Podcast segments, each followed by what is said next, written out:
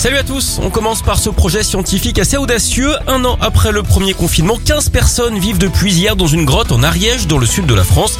Alors on ne sait pas si la commissaire préférée des spéléologues y participe, on parle bien sûr de Julie Lascaux.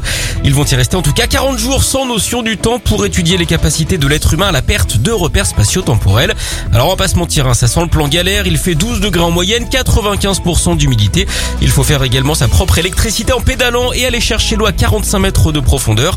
Ceux qui participent sont bénévoles hein, et peuvent sortir à tout moment. Tout a été pensé, la cavité elle a été séparée en trois espaces de vie pratiques, notamment pour faire ses besoins. D'ailleurs, savez-vous comment on appelle la grosse commission chez les archéologues? Les crottes de la Balme.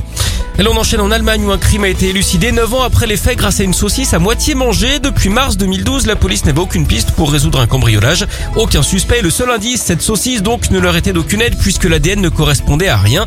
Les agents étaient dans le flou, hein, le fameux saucisse lentille. Jusqu'à tout récemment d'ailleurs où la police française a lancé une comparaison automatique après l'arrestation d'un homme. Et la bingo, l'empreinte génétique était exactement la même. En parlant de nourriture, savez-vous quelle est l'émission préférée de ceux qui travaillent dans les cuisines? Polenta.